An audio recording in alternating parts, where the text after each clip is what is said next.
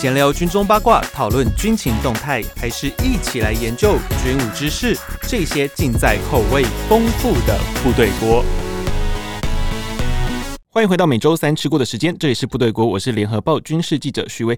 乌克兰和俄罗斯的战事哦，已经进行超过一个月，除了两边的战损哦，附带的损伤其实也是非常的严重，尤其在几个大城哦，如首都基辅，还有南方的大港马利波，在城市里面呢，其实你可以看到四处都是断垣的残壁，那平民的伤亡也是非常的惨重，尤其在近日哦，尤其在那个三月十三、三月十五左右，除了有时代周刊的布伦特，还有甚至是福斯电视台有两位记者。哦，都可能遭受到就是俄罗斯的炮击而身亡。当然，这个炮击身故的原因呢，还需要在后续的查证。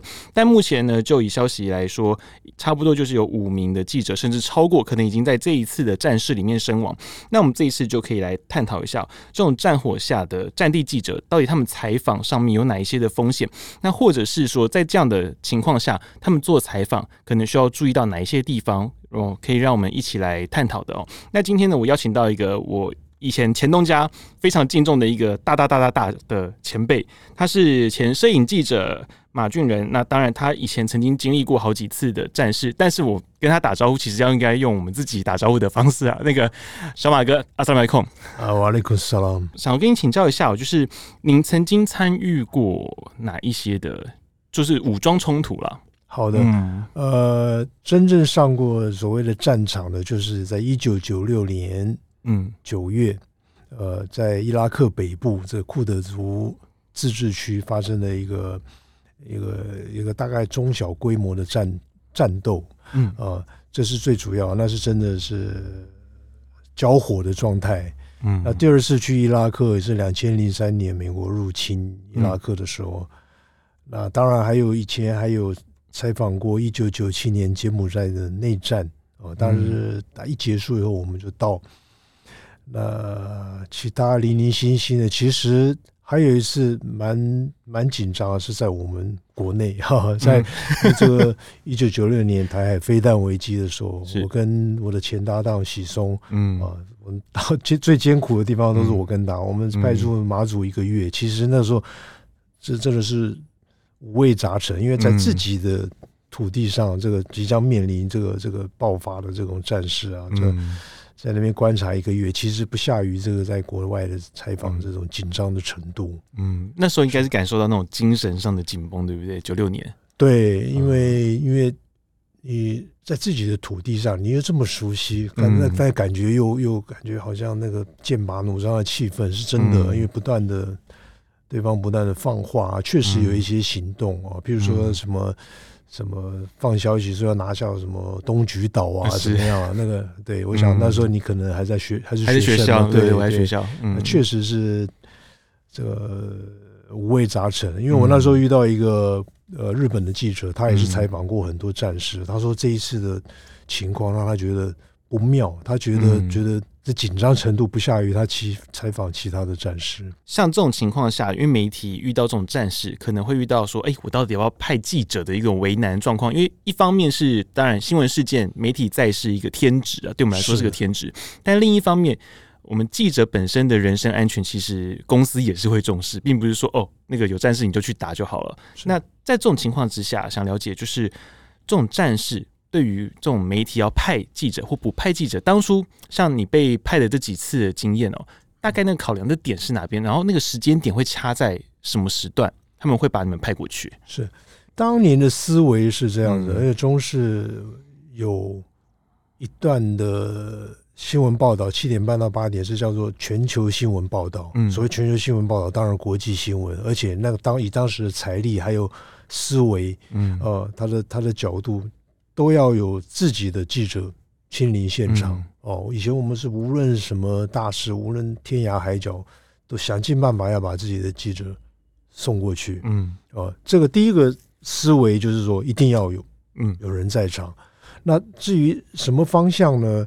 呃，我倒不认为就是说哦，我们要去以台湾的观点去看这，这没有没有什么战争，没有什么 你你的你的观点，我的观点，你就报道是现象嘛。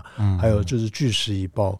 但是你因为你人生地不熟，那么遥远，那么那么乱的地方，你要从哪个方向去？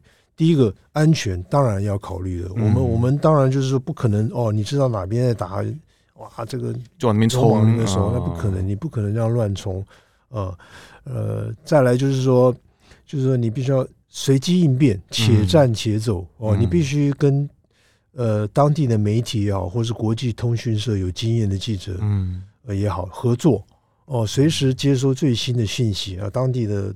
广播电视啊，报纸啊，呃，你都都要看哦，知道说哪边冲突到哪里了，然后战况进到什么地步哦。我们当然能够在外围隔岸观火，当然当然是最安全。但是战争的形态有很多种，嗯哦，当然我们熟悉的就是可能是大规模的战略轰炸，或是或是那种精准轰炸，那些那些不可能，那些连连各国都不可能让记者说。进到那区域，他公告要哪里轰炸了，没有人说哦，那我那好，我去，那都是在外围。是。哦，那个东西相对的你还资讯清楚一点，嗯，但是到了巷战哦，小规模战斗了，那对不起，那就随时就是突发的，你不晓得从子弹从哪边冒出来，不晓得什么时候打啊，不晓得谁是谁。呃，那个是其实是比较麻烦的。那我们就聊到，就是你在接触到这种小规模冲突，尤其在库德族那时候，就伊拉克北部那时候，是那时候你采访的状况，那个时候大概是什么样子？好，嗯、我们一开始就不讲那个曲怎么曲折迂回 绕进伊拉克，我们怎么哎，对，这个这个我觉得很多人会好奇，哎，对，你怎么入境？那时候我们跟伊拉克有邦交吗？没有，没有，从以前没有到现在也没有啊，以前可能的那。第一个签证问题啊，对啊，哦，我们从在土耳其最西边伊斯兰堡入境以后，然后再飞到安卡拉，安卡拉我们在研究怎么走。到，但是到安卡拉以后已经没有飞机往东往南走了，因为所有所有的民民用航空器啊，什么车子什么的都被征召去运兵了，哦，土耳其境内也动起来，那连陆地都没了。陆地有，陆地有，但是但是飞机最快，那那么大的地方，你说就真的是没有飞机。我们到了土耳其最南边啊，安卡拉往南走到一个叫阿达纳，就是去那地方是有美军的基地的。嗯，哦，就就是走不动了，就只好搭巴士。嗯，搭巴士坐了十几个小时，是到且战且走嘛。到了伊拉克土耳其边境以后，想尽办法要进去，后来没想到非常容易，到了关关卡。那个时候是库德库德其中的一个民主党派系控制的这个这边防，他说你们要进来没问题啊，签证都不要，手写一个证明就好了啊。所以其实是挑对边的。对对对，其实那个时候因为他北部自治区它不归海山政府管了，那那虽然美其名是伊拉克国土，但是它。相对很宽松，嗯，嗯哦，所以就这样进去，但是他附带一句话，就是你能不能出来的时候，我就不保证了。的意思就是说，请你小心注意 哦。我给你的通行证，你也别随便乱秀，嗯，因为因为两边的这个啊，等于如果你从那边进去，然后后来如果你去巴格达的时候，那个东西是不能拿出来的。拿着对，没有没有，不要到巴格达，就在那边，他们在那边两个派系的人长得一样，语言一样，也没有什么标示。对，他可能看了很不爽，你是拿对方的通行证来给我看干什么？对对对，他们他们有提到就是说不用乱秀，你就只要就说我们来的目的就好，就是不要贸然行动，不要不要因为你。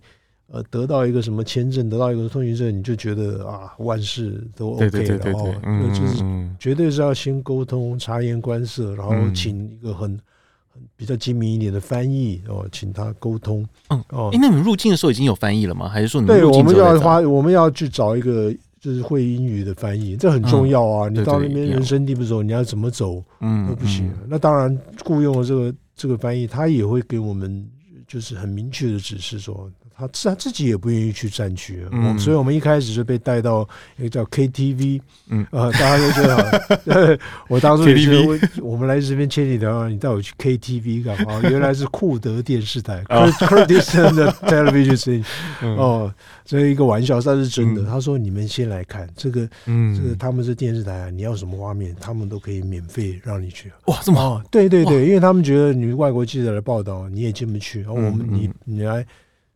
因为他们是打赢的那一方，很希望这个 propaganda，对对对对，所以就很欢迎他们啊。前一天打，砰砰砰，哇，好精彩，那真的交火，说啊什么画面，他说没问题，尽量用。嗯啊，那基本上任务到这边已经算是大部分都都已经完成了，因为你再下来你走不动，嗯、那有的画面，当然我们虽然是拷来，但是也是也是代表我们采访交换过来，是啊、也是属于我们的嘛。嗯呃，那接下来我们会听当地的这个建议，他说：“哎、嗯，要哪一些？”城市啊，是前几天打下来啊，这没事，你们去看。哎、嗯，那好啊，那我们就雇了车子去看。嗯、就这样看的时候，就是莫名其妙就跟到了一队这个军车。嗯啊，一队军车其实慢慢走没什么，它只是类似移防那样。嗯、那那我们就是很自然而然就跟进去，跟跟跟，跟，然后越走越到郊区。嗯，然后后面就一发不可收拾了。哎，那时候是发生什么事？嗯、对，就是因为他们经过一个地方，就是可能对方。看到你是大规模部队，这个最好攻嘛。嗯、你一队一队车这个过来，这个任何武器一扫，就是尤其是他看到你们还带了记者啊，这个其实这是最忌讳的。呃，我曾经有遇到外国有经验的这个战地记者，他说，当你到那种小规模战斗的时候，你千万不要急着秀你的记者身份或是摄影机拿起来。嗯，对方战败的，他看到你耀武扬威，还带人来拍我。他更容易激怒，嗯，这个是真的。哦，这其实是个诀窍。其实，在阿富汗确实有不少记者，他们以为这个这个跟着美军战胜一方，他们就有一些很那个是新闻是真的有，他们就坐在坦克上面，就是这样拍，一路跟着拍，那个就是很大的目标。对，被放冷枪，那个防都没得防，确实是这样子。嗯。哇！所以那时候你在遇到交火的时候怎么办？就是到处乱窜啊，他 根本要逃到哪里，先躲到车后面啊。那个影片我到今天还保留。哇，那就跟之前那个前一阵子就是那个英国 Sky 他们一样，就是在桥上的时候突然就遇到那个枪击。是，嗯，是。那我们还当过兵，还有一点概念，因为。我们打靶，我们从我们这边打出去的枪声是很大，啪啪啪。可是当你听到是啾啾啾，对不起，那个是打过打过来的。哦，那那那确实就是太紧张了。那个这，嗯，那不要不要说到后来，那到后来已经已经听到破炮了，因为那个啾那个驱射武器。以前我在金门当兵的老老兵还说，他们老兵听老老兵讲炮战的时候。你知道吗？这个叫做都普勒定律嘛。嗯，如果啾声音往下掉，就代表到你后面。但如果是声音啾没有往下掉，那就在你这边，就地就地。哦，那那时候声音是怎么样？是在你后面吗？对对，是。但是后面有一些你不晓得它到底会不会掉掉下来啊。当然就是哇，那个破爆来就就不一样了。那个啊，其实什么战乱的时候，真的什么东西都都。都很容易造成伤亡，任何一个、嗯、一个一个一个举动啊，这个是非死即伤啊。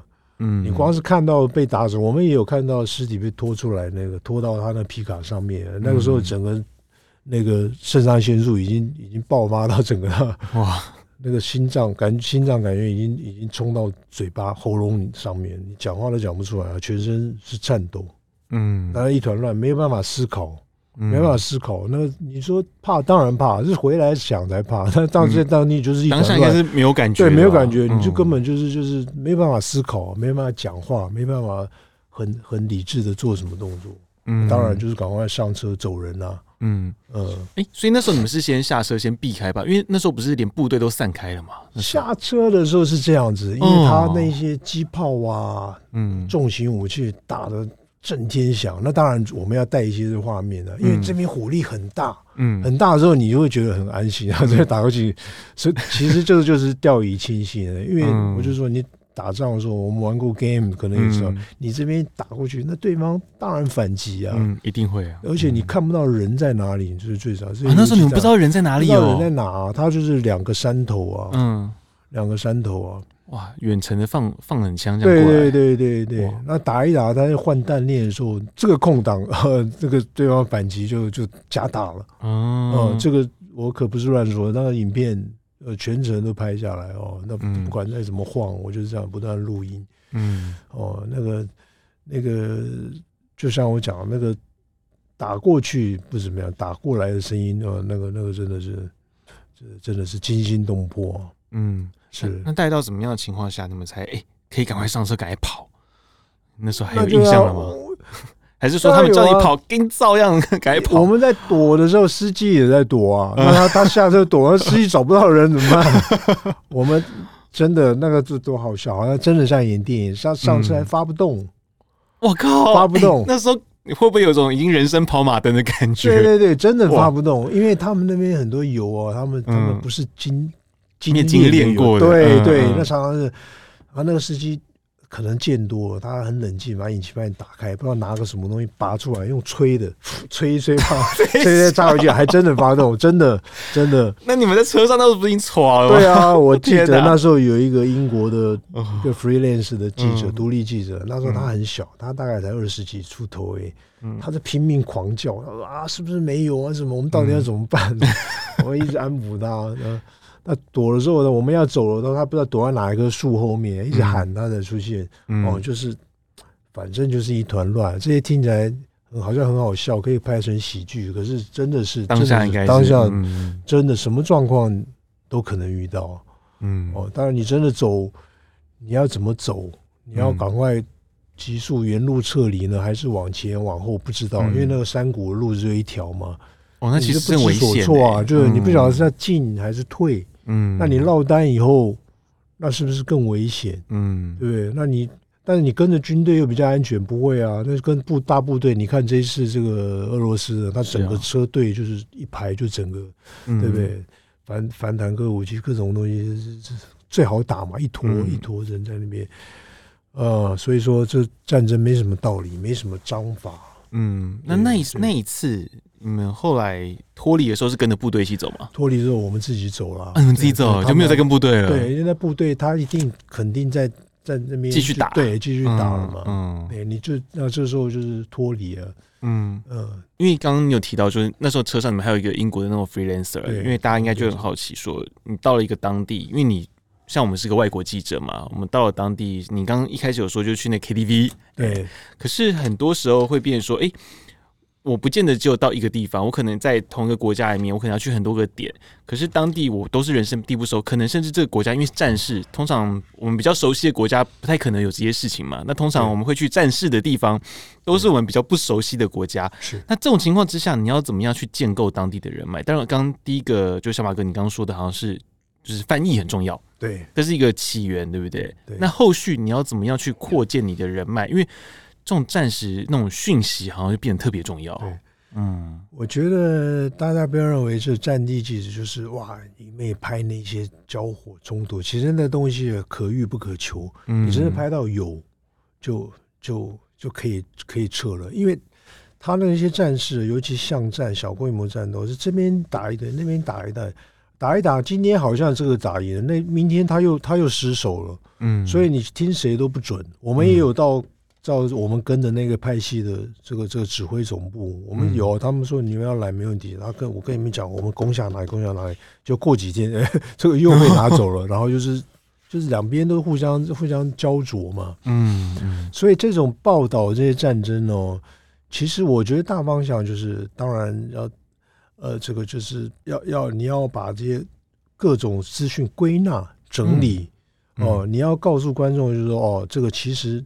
当然，你要呼吁这个和平、和平谈判或什么这些，或者说后续怎么走，其实这个就是其他专家来分析。那当然，你报道就是你只能报道你面前的现象。嗯嗯。哦，那当然，各方面战地里面的难民问题啊，嗯，水啊、物资什么的问题，这个也是都是。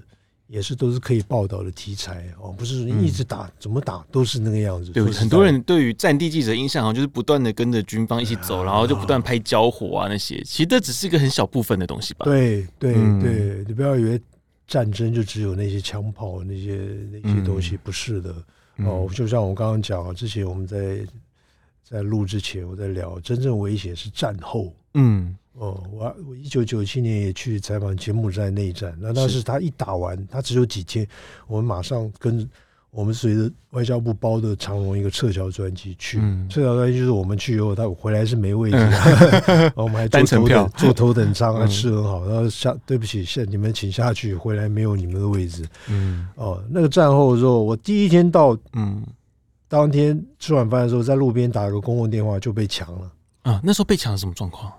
那时候打电话，他第一我外国人嘛，背着摄影机，那就是肥羊嘛。嗯，那你要想想看，战乱的时候，那些 比较穷一点的国家，军人常常领不到薪水。嗯，哦，尤其战乱，他有枪嘛，有时候自己就是不晓得为什么，就是请假外出，就是在路边就设一个路障了。嗯，哦，我遇到那一次是他直接就一群就围上来，嗯，然后就是直接亮出。手枪嘛，那那样说，我当然知道干嘛。嗯，啊，那种就是，你就不要别反抗了，就是他也不要你摄影机，他要你那干嘛，拿去当嘛。那我就那当初后来当然都知道了，我们本来就知道那些钱要分开放，可是那我到了第一天很乱，还没整理，就是一叠美金，就是来嘛，就是给他们，他们一拿一拿到就一哄而上，赶快跑掉。嗯，那我还为了这个去报警。哦，对，要不然我的 我的。没钱啊，那是公司的出差费，我得自己赔。哇，可是这个事情好像后来有闹比较大，对不对？还是后面另外一次成绩又比较高？刚刚另外一次是在赖比瑞亚，那他内战结束已经已经已经好几个月了。嗯，但那个更惨，因为看起来我那个时候是跟着一个国内的一个义诊团，就是去去做义诊的服务。嗯，看起来没什么，但是一样，我们每次去拍，你知道都会。都会单独行动，就取一些景啊，对不对？摄影记者每次都一定会这样嘛。我们要一些反应画面嘛。对对对，那其实我也没离太远，我就是在赖比瑞亚首都的蒙罗维亚的街头去拍一些断垣。你那时候独自一个人吗？对，我同事在，文字记者一起在，两个人哦，他还帮我左顾右盼看什么，但是就是也是，到后来就是一个 蛮英挺的一个一个人，他看起来你在你在非洲啊，你看到他们就是。衣衫这破破旧不堪呐、啊，嗯、然后这个这个啊，可是他他竟然是穿衬衫，嗯，穿衬衫夹了一个这个小小的公事包，这看起来就很不一样。嗯、这个你照着就要放亮，嗯、你看到一般人都是那种那种那种衣服破破的这样，对对对。然后他这个人很英挺，他说：“你们干什么？”我说：“我们来来来采访这个医疗团的，然后拍一些街景。”然后你们不对，你们没有申请采访证明什么？嗯，那他因为他包里面是什么？你不知道？不知道啊，对啊，对啊，而且他那么笃定，就是说你要跟着我们走，那当然就是被带走啊。那带走，那就就不一样了。带到一个建筑里面，是那是那是什么建筑都不晓得，那个就是真的一堆哇，满脸横肉的，拿 AK47 那边啊，呃，但那个这个故事很长。总之，我们折腾了很久啊，但因为我们被带走的时候，有有随团的。护士，嗯，远远的看到，就、啊、所以还好，那时候还有人看到，有人看到啊，他们远远看到就是溜走。最后面，当时还是我们中华民国还有跟赖比瑞亚有邦交，嗯，我记得那时候经过了一整天，还没隔夜，但是感觉很久，嗯，感觉有时候被拷问吗？还是怎么样？他们没有用这种方法，但是就是就是很笃定，就是说你要拿钱出来，呃，一个人。多少钱？多少钱？所以你一进去就开始跟你喊价了。对对对对对，就喊价。但是你说我，当然我们要折，我们要讨价还价。对对，然后说钱没问题，我可以可以。但你让我打个电话叫人送钱嘛？嗯，那他很好嘛。这我还记得很清楚，拿了一个电话，没有电话线，在晃了一下。他说：“啊，我们内战什么东西都破坏都没有。”我说：“那怎么扯呢？你不刚让我打电话，钱怎么送来？”嗯。哦，就折腾了很久，还好他们没有暴力相向啊。嗯嗯嗯。那最后最后还好，就是当年这护士就是算是我们救命恩人啊。嗯。跟大使通通报那，大使带着他的他的保镖啊，在市区绕了好久，绕了一整天才才找到我们，就到处问。因为大使住呢，你们那个地方也是不不知道是什么样的一个地方哎，并不是说什么去警察局啊什么之类的，不是。后来我才知道，我后来走的时候看一下，他是那种。类似新闻局 （Information Bureau） 那类，他反正那个已经不重要了，嗯、对，因为已经战战地都破坏掉了。对，战乱你是什么身份？嗯、你是什么组织？大家都要钱，大家都要的。嗯，哦，那那到时候大使来把我们门是撬就就踹开来进来，大使出动已经是已经是国际事件了，啊、大使出来带人了。嗯，哦。那这你看，你看这看起来没什么，嗯，但是他他紧张的程度也不下于在战场，是是、哦、真的。那当然，这个故事还有，那真正到雨林地带，那丛林掠地，那个都是两边已经是拔枪。你还要遇到在丛林里面？还有丛林里面，因为丛林里面那种所谓的叛军或是什么政府，就是我跟你讲，他拿了枪出来抢劫的，对不对？太多。那是在哪个国家啊？赖比瑞嘛，也是赖比瑞啊。对，就是同同一个采访里面，我们后来到丛林里面啊，那都已经拉枪击，因为两边啊，我们随队有这个。那时候也是医疗团进去。对，那但是当时嗯，赖比瑞亚政府也派他们这个禁卫队，就是就是总统府派出的禁卫队保护我们。嗯嗯。哦，两边拉枪击了。哦，所以说这个这个这很多状况讯息外变的，所以随时可能走火、嗯、啊！你你你以为只有战场上乒乒乓乓那才才危险？那不是，这你一个不经意对被抢或者被放冷枪，你都不晓得。嗯，那那时候就是你在雨林那一次的时候，他们都拉枪机，那时候他们怎么保护你？怎么怎怎么躲？我跟你讲，那个故事真的真的是可以拍电影的，真的不是不。那是地方警察，嗯，他拿了手枪，他看就是亮枪嘛，一样，他们是先亮枪。可是你们是跟政府卫队啊？可是就是我们落单，我们常常这个队伍很长，很长，哦、对，有时候我们是我摄影，我都会申申请一台专用车，因为有时候拍的就先走，要跑哦，对对，我们摄影喜欢先跑，对。然后我那个地方因为晚上伸手不见五指，我就我就下来要拍一些他们他们可能有一些村民在唱歌，什么很好听，唱诗班在。在教堂里面，我以为也是没事，就是就是掉以轻心，就觉得拍一个唱歌没什么。啊，在教堂里面拍，对，然后教堂感觉很 peace 啊，对，都没有屋顶的断垣残壁。对啊，对啊，就是你以为很 peace 啊，啊，结果就是那警察一看就是喝醉，晃啊晃，手枪就在我在我在我们前面晃晃晃，那我知道哇，那那时候还好，就又是千钧一发的时候，这个后面的车队来了，嗯，我们的警卫。那个装的跟星星一下车看到就是就是 A K 四七，他是 A K 四七 跟对手枪，对，看谁大只嘛。我还记得他是这个警卫，非常的，他可能拍过电影，他就是很聪明，他是站在车灯前面，哇，那个剪影，一个哇，气势四七气势压人了，枪击就拉了嘛。嗯，这真的我完全没有没有没有在编这些剧情，是真的是这样。那个警察就知难而退。那当然，那么大只也是 A K 四七。对，那当然，当然，真的，你你的幸运一定有，但什么时候用完，你不知道。知道对，嗯，对对，所以不要说战地，任何一个到了你不熟悉的地方啊，危机是到处都在的。还有一个就是，您之前有到那个二零零四年的时候是在伊拉克。还有还有一次零三年，零三年那一零四零三年那是事情很多。美国打完伊拉克以后，年底就发生伊朗地震。我伊拉克回来，我我又又再去伊朗。嗯嗯，当然伊朗没有所谓的战乱，那个就是天灾大地震，一次死了两三万人。嗯哦，那其实也是很感慨了，就是看到那些场面，这个。天灾人祸，那一死死这么多人，真的是看了那个实在是很难以承受。因为想要跟跟你聊，就是说，因为在后来，就是你去伊拉克有一次是跟着那个，也是像医疗团那种单位，因为那一次就是变成说你进去出来之后没多久，那个地方就被轰炸。因为这一次其实，在俄罗斯乌克兰战争有很多像这样的一个情况，因为他们进行一个大规模的轰炸，对，然后就可能有记者就因此而这样丧命哦，就变成说，其实，在这种战事的时候啊，这种是不是都很千钧一发？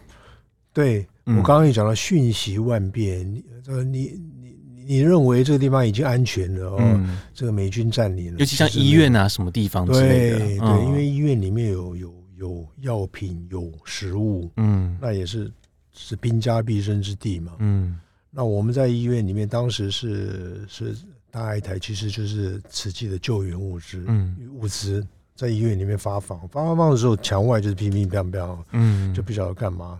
那很多当然记者有外国记者都是冲过去，当然你们要不要去看？就是我们也不需要看那些东西，那任务不同。嗯，那那个地方叫巴格达，叫法鲁加，法鲁加就是很有名的。当初就是整个这个城镇就是被被美军就整把轰烂，因为他们认为这是恐怖分子、反叛分子集中的地区，抓不到，抓不胜抓，那干脆围城。当时围城宣布几天以后。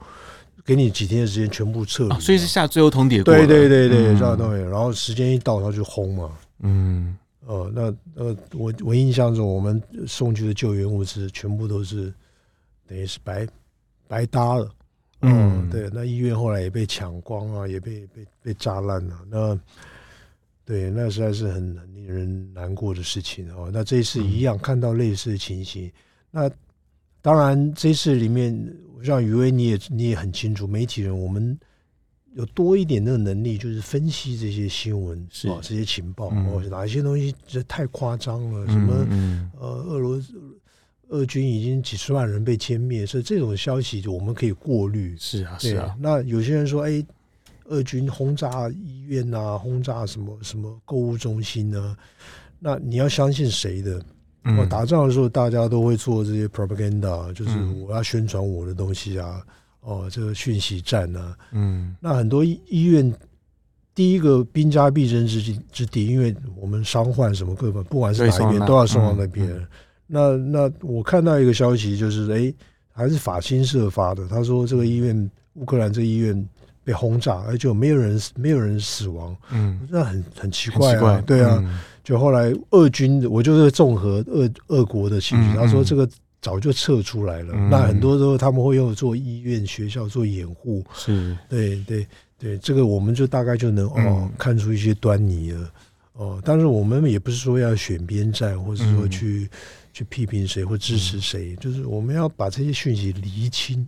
嗯、我们报道的职责不就在这里？没错，没错，是。可是，在这种厘清的过程中啊，因为我们到战战地去，毕竟我们人就在那个现场。那就是你知道吗？就是我们今天可能跟这个人面就是那个人，可是每个地方的。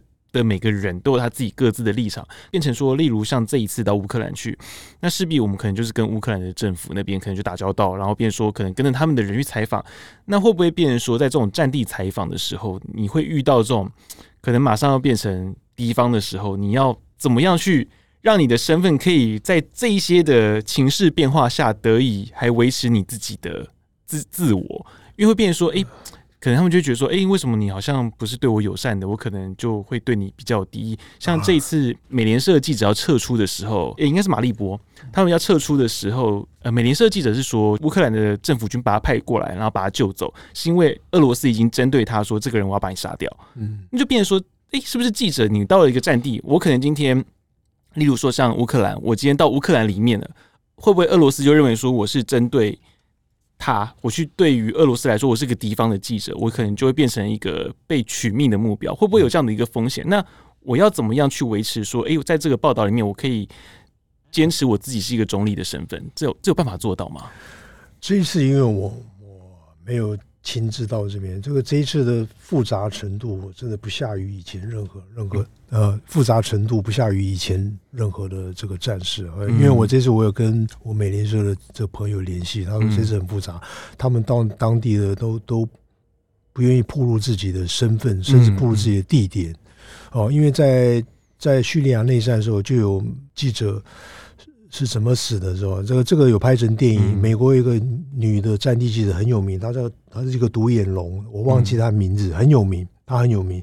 她最后在叙利亚，当然就是因为批评叙利亚政府啊，嗯，然后她的卫星电话被锁定啊，对，被锁定，对，那卫星电话完，当然是用卫星的，你对啊，对啊对啊，你去跟我们在伊拉克一样，你说谁民间谁有能力攻击你卫星电话？那当然是。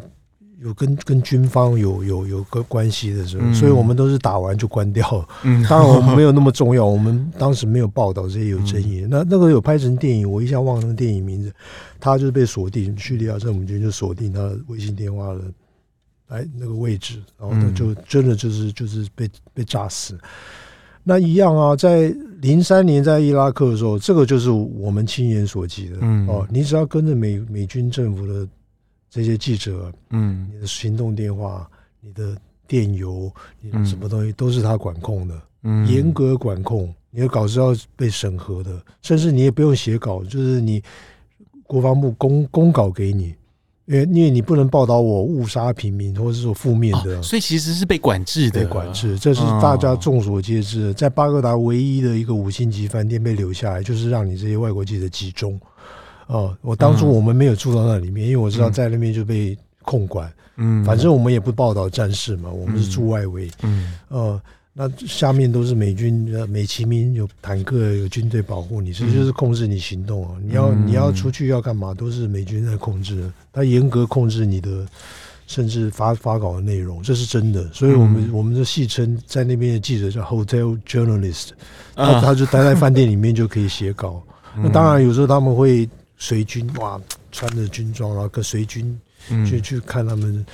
那当然，你还是要有一些画面啊。对对。那你真的写稿的时候，那一次，因为大家都知道，那个越战的时候，美国吃很大亏，就是这些记者完全没有不受控，不受控制，哪边误射、误伤多少人命。嗯。所以他们任以后任何战争就是完全控制。那美国记者也乐于当爱国记者，啊那很有名啊。CNN 还是哪一些记者直接讲说：“我是爱国记者，我这个这个我们要对伊拉克怎么样怎么样。”在打仗的时候，其实你再有什么理智啊，你都会你都会误判，你都会被 这个这个各方都牵着走。嗯、虽然你你心里说我一定要公正，一定要报道我眼见的这个真实的状况，可是真的很难。嗯、哦，在伊拉克零三年之后，问题特别多，因为你知道当时其实大部分欧洲记者是对所谓美国这个这个举动是反对的嘛，嗯、所以很多批评的报道。嗯。我我我还记得有一个应该是意大利的记者，他他在他在街头才之前才在跟美军聊天然后对话，他很明确的就是他们知道他是记者，他转身以后被放冷枪。啊。据说据说他们因为他们报道都是一些比较对美国负面的，对对，这个是真的，不是我我那个那个新闻也要都都有都有看过这样的新闻，都有哦，我都有非常有印象。嗯哦，这个就是说，因为有一些士兵，他不会，他不可能有什么判断力嘛。他他枪在手上，他有时候认为不爽你，他他就说，他常常误射以后，他会他会说哦，sorry，然后对这个对，你看连连。这个这个科索沃战争的时候，连 中国大使馆都能被炸了。你想想看，我为什么不能杀你几个记者？嗯嗯。哦，这个不是我乱说，或者是我危言耸听。那打仗的时候没有道理。嗯。我再跟你讲一个，这个我可能今天说的比较多哈。我在巴格达美联社办公室看到他们前一天出去。就是夜夜战的时候，夜战的时候。是美军的，对美军，然后随军记者拍嘛，就是美联社跟着美军拍啊。那个你知道，那夜视镜一带绿色，嗯嗯嗯，就是什么没有。然后突然看到那个建筑有黑影在动，就所有的一光弹一打，所有的猛轰是什么都都搞不清楚就轰，嗯，甚至还有还有记者一直看摄影机啊。我真的是我亲眼看到他拍摄母带，那那个那个记者不，那个士兵问摄影记者说：“Are you ready？” 那意思说你你你准备开启，准备好拍了吗？你要拍，我在 我在跟 Rainbow 一样。真的真的，我没有没有乱拍，我是亲眼看到他在处理母带的时候我是这样。嗯，这那个就好像在演电影，然后打电玩那样。嗯，但是背后都是人命啊。对，因为你在打仗的时候，这看到黑影就开枪，你不开枪，你怎么知道他是敌是我，然后是百姓或是军人？嗯嗯，你先当然先把他干掉再说。嗯嗯，对啊，也就是这一次为什么会看到这么多附带战损，其实这也是一个蛮大的一个原因呢，因为你不知道他到底是谁。对，嗯，尤其这样讲求说全民参战的时候，那就变得跟。就跟阿富汗那时候一样了。是啊，嗯，是啊。你看那些还有人主张我我那个 game 玩的很厉害，那就是那样啊。我就是看到黑影就就开了。对，反正反正对，如果我没死，或者你你不死的话，就是我死啊。嗯。还有人搬什么日内瓦公约出来？我说我说审一审吧，这个子弹 子弹会不会认那些条条文的？这是很现实的。嗯，那像这种战地的时候，因为刚刚我们就讲到，我们可能在这种认知的情况之下，我们可能必须要有一些在更多的一个了解。可是还有另外一个，就是我们人生的问题啊。因为像那时候你去那个库德族那时候，对，是有穿防弹衣的，对。可是这种东西，你觉得？我们今天到这种战地去的时候，哪一些装备它真的是可以保护得了你吗？当然，大家都很清楚哦。当当地的士兵，嗯、其实我们自己也很清楚，那些防弹衣是防手枪的嘛。嗯，K 四七是是，你知道那个 贯穿七点六二根本防不了。对啊，贯穿。嗯，当然你不穿了总总比没穿好嘛。嗯，但是因为第一个行动不便，第二个你上你你穿了。就好像标示什么身份，那有些有些对啊，像现在很多记者就是几乎是穿军装嘛，那整个都会在那去的。嗯、那人家人家看起来你就是一个军人，远远看过去，甚至摄影机拿起来像监视武器，这是我最最常听到的这个这个这一个梗。那确实也是啊。是。呃，我而且我刚刚讲到，我这边在打你，那边记者在拍我，我这边如果是伤亡比较大，你还拍我，那那是。对啊，一肚子火都上来了。对对、嗯、对，那你说那怎么办呢？嗯、那你说穿了当然好，那至少有一些爆炸破片，你可以稍微防一下。嗯，主要的躯干的心脏部位啊，是头啊。嗯、那当然，当然有些有些，就是其实防不胜防了。嗯，那当然安全一定要做好，但是你不能说你知道即将发生危险，明明就是这样啊，你说我一定要冲啊，我们就是尽量。想到那个 Robert Capa 这一句话，嗯、你拍拍的不好，一定不够近啊！现在有长镜头啊，什么？嗯、这是一个玩笑话，但是因为时代在变了，嗯哦，然后这个看你报道目的是什么？我我们也看过很多纪录片或是书籍，战地记者的回忆啊，那个东西，嗯、他们自己也承认了，前一天我观察战场是这样，第二天就是整个翻转了，嗯哦，这个东西常有的，所以你去。纠结在那些你你你发了多少炮弹、火飞弹啊、火箭啊，然后死伤多少，那些意义不大，那些都是其实一个公式，嗯，那人数数字不断往上加而已。嗯、那后来也是因为我到到了大爱台，这个整个报道的取向就转变了，嗯、当然是以慈善啊、救援啊、什么医疗那些为主。嗯，我觉得也是一种呃有意义的事情。当然我们。嗯还是得得继续进去战区，你才能了解那个状况，也是也才能知道这些救援物资要怎么走，怎么。但是，嗯呃，对，那是另外一个选择，另外一个选项。哦，就是说，一样是战争，我们从能够从里面找到什么报道是有一点意义的。嗯嗯，是非常感谢今天小马哥就为我们分享到他曾经就经历过这些战区的拍摄，包含像实际的战地的拍摄。应该说，战地记者对于我们一般人来说，可能就是啊，在一些枪林弹雨下面啊，拍摄一些很精彩的画面。但实际上，就像小马哥刚刚说的，其实战地记者遇到的危险最大，恐怕都是在战事过后。对。哦，因为其实可怕不是那些子弹，是人心吧？是，嗯，真的，哦，非常对。好，非常感谢各位的收听哦。那部队国呢，每周三都会更新哦。如果喜欢我们的节目的话呢，请记得帮我们五颗星的好评，并且订阅和分享给你的好朋友。那另外，联合报的数位版呢，我们有最近也有许多乌克兰和俄罗斯之间战事的一些报道，其实也请各位可以持续的锁定。那非常感谢今天您的收听，那我们下周三见喽，拜拜。